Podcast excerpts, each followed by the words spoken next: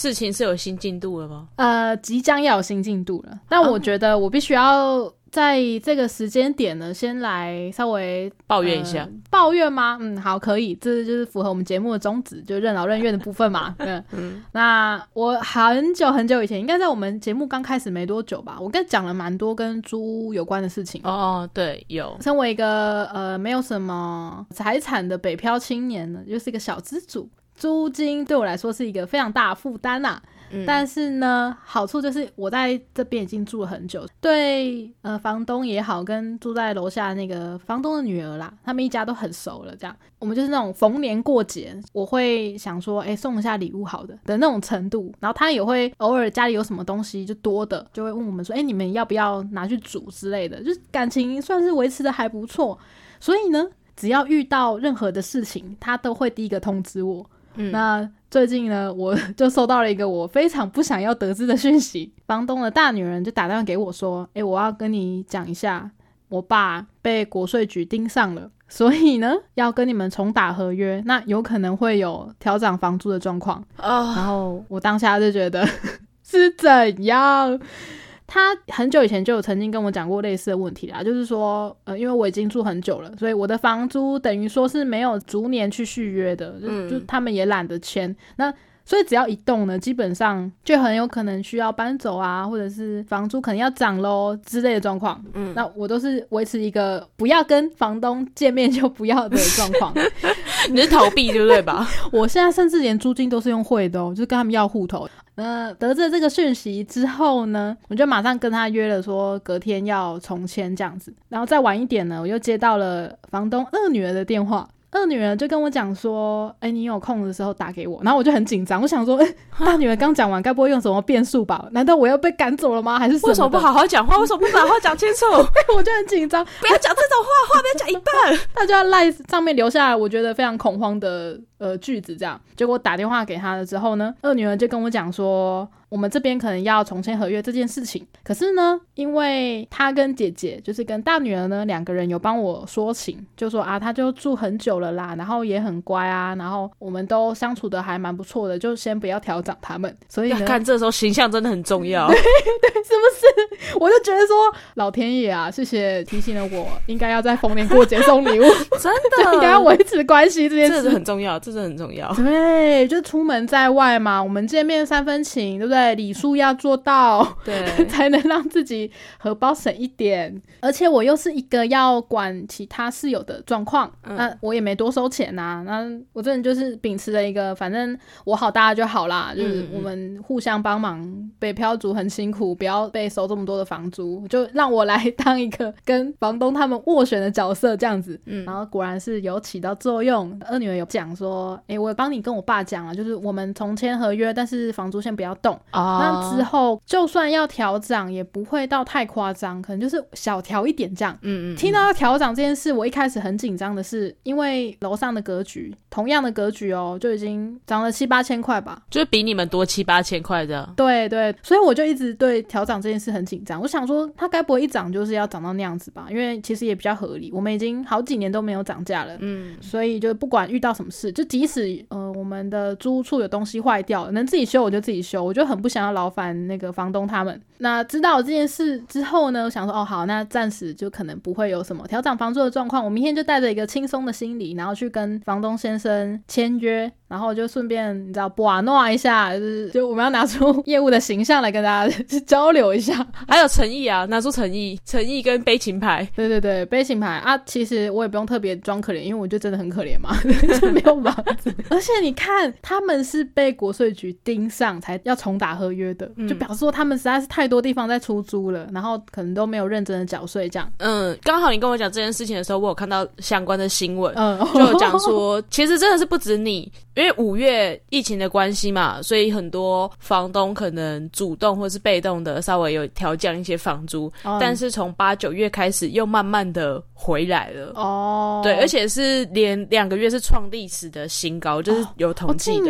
然后再加上，因为最近政府有在打炒房，嗯，像一些什么房屋税啊、囤房税啊、豪宅税这些，就是让那个屋主。他们的成本也变高，所以屋主就会把这些变高的成本转嫁到你们这些租屋族上面，所以就变成说，很多人也会讲啊，讲说啊，干我那我租屋的价钱跟房贷其实也没差多少，对所以其实。最近我有一些做房仲的朋友，他们就也是用这个说辞去说服大家买房。就哎，你看你背房贷背这几年，然后跟你租屋的那个房租其实是差不多的。对啊，那你何不买房？房子还是自己的。嗯，我也听过很多这种说法，就只要我一讲到我租屋这件事情，然后我身边的同辈的朋友也好，或是年纪比较长的一点长辈，他就会说，其实你可以像很多人一样啊，就是有个头期嘛，然后你先买了一间，你如果是租金的话呢，就等于说你是在帮人家缴房贷，嗯，你如果自己去买，缴个几年，你觉得差不多了，然后你可以再去换一间，呃，卖掉前一间的钱呢，去缴下一间的头款之类的，就是慢慢这样子换，就是也是一个投资方式啊。然后，哎，我就会觉得说。但重点就在那头起呀，对啊，我就没有爸爸可以讲那么清楚，把头起给我。大家帮我出，我应该就可以考虑哦。而且就算我们买啦，说实在的，也可能中古屋比较有机会啦，就是没有办法买到新城屋。不，不可能。现在新城屋的价格有够夸张的，那到底谁买得起？买不起都买不起。之前呃回台中的时候呢，就有听说那个北屯那边不是因为有捷运盖好了吗？然后有的房子有的透天会到四五千万呢。我就想说 四五千万到底不是啊？像我之前听我朋友讲说什么，他弟弟在就是我台中家。那边附近买了一栋也是透天，然后一千多万，我也整个傻掉。我想说，哎，我家那边超级偏僻的，然后那个地方也没什么特别好游玩的地方，一千多万，开什么玩笑？对，不是几百万就好了吗？就真的很贵。最近刚好我也跟呃家里有相关建筑背景的朋友聊到，他们家在台南，然后据说台南最近也是很夸张，也有看到新闻，就是善化那边吵得很凶，因为有南科。哎，我最近还才刚好看到一张图，就是全台五。五都现在炒房炒的最凶的是哪些区域？然后台南就是在前三名这样。现在房子真的很贵。对，其实中南部跟台北又不太一样，会比较喜欢盖透天的。哦，对对，那透天的一下子就是。对，还有我那天也听我哥讲说，脏话也是啊，就是老家那边，嗯，以前一栋透天可能一两百万、两三百万就有了吧，现在也是就是一千多万。对啊，搞什么？这里耶，连火车站都没有的这个地方哎，它火车站就走天桥哎，这边这么偏僻一个地方，然后透天要一千多万。开什么玩笑？真的好贵。我昨天上班的时候呢，才有跟那个姐姐聊天到，她就说：“啊，你们现在小孩真的很辛苦，幸好我快死了。”觉得他年 他年纪也差不多到了，他想要再多活个两年就好了。他说：“现在小朋友就是拼命也没有办法，就是像以前那么好赚啊，就是可能要努力了两三倍才有办法。”哦，所以现在不是有一个词吗？应该也是从中国那边来的，就有一个词叫做“躺平族”，哦，就是年轻人不想要。再去多做努力，反正就是活在当下，然后好好的工作，不会想着说要去买房或者是赚更多的钱什么之类的，因为你没办法赚更多的钱，然后也不会想要生小孩啦，生小孩这么贵，拜托。对，然后大家都只想躺平，对。哦，我只想好好的躺在这边，我就烂，只想要找阿姨跟找那个 Sugar Daddy，干爹干妈这样子，对，来抖内我们就不想努力了，所以我觉得就是就大环境了，对啊，就是这样，我要回去。讲就是我们签约的故事哦，好好，他有故事了，我以为结束了。对，还有还有，然后隔天我就去签约嘛。签约的时候呢，我就问他说：“哎，像这样子的租屋啊，如果说我们重打合约，因为其实我之前一直想要去申请租屋补助。如果我去申请租屋补助的话呢，这样房东你们这样子税会不会比较低呢？因为其实政府会有一些奖励措施。嗯，结果他就说没有啦，那个吼，就是你这样子弄，我反而会提高税啦。所以我就大概理解，他其实还是没有把我们这栋房子就变成出租使用这样子，他只是当成自由房这样。哦，好哦，以后就算调涨房租。我也没有办法再减轻一点租金，这样就你没办法去申请那个租屋补助。对，就如果我去申请，或者是我去做任何的事情，就是说迁户籍，他就会麻烦了，然后我可能就会被转嫁。那我转嫁就算了，还会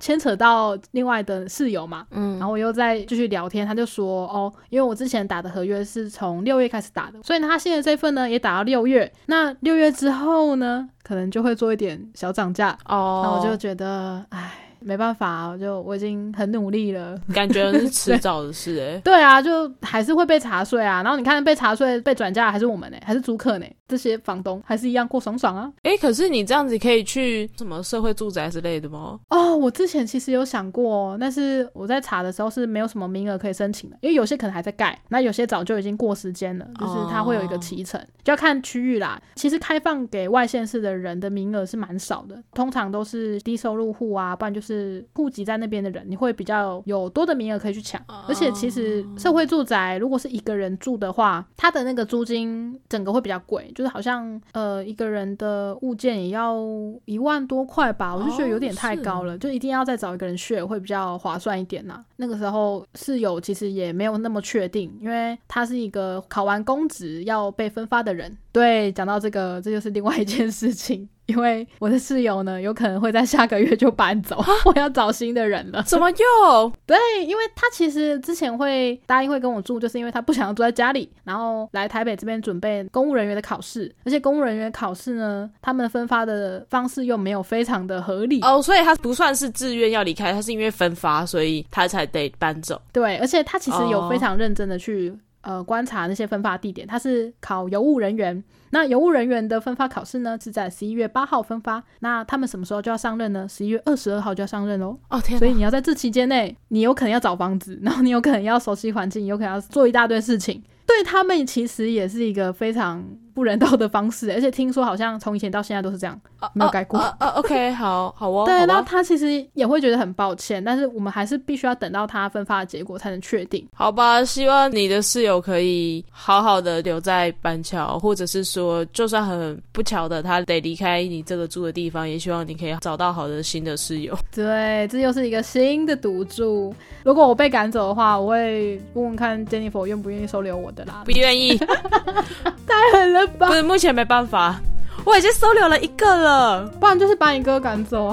好，你应该比较愿意跟我一起住吧？这么说也是，OK。对，祝各位北漂青年呢都有好的归宿。好哦。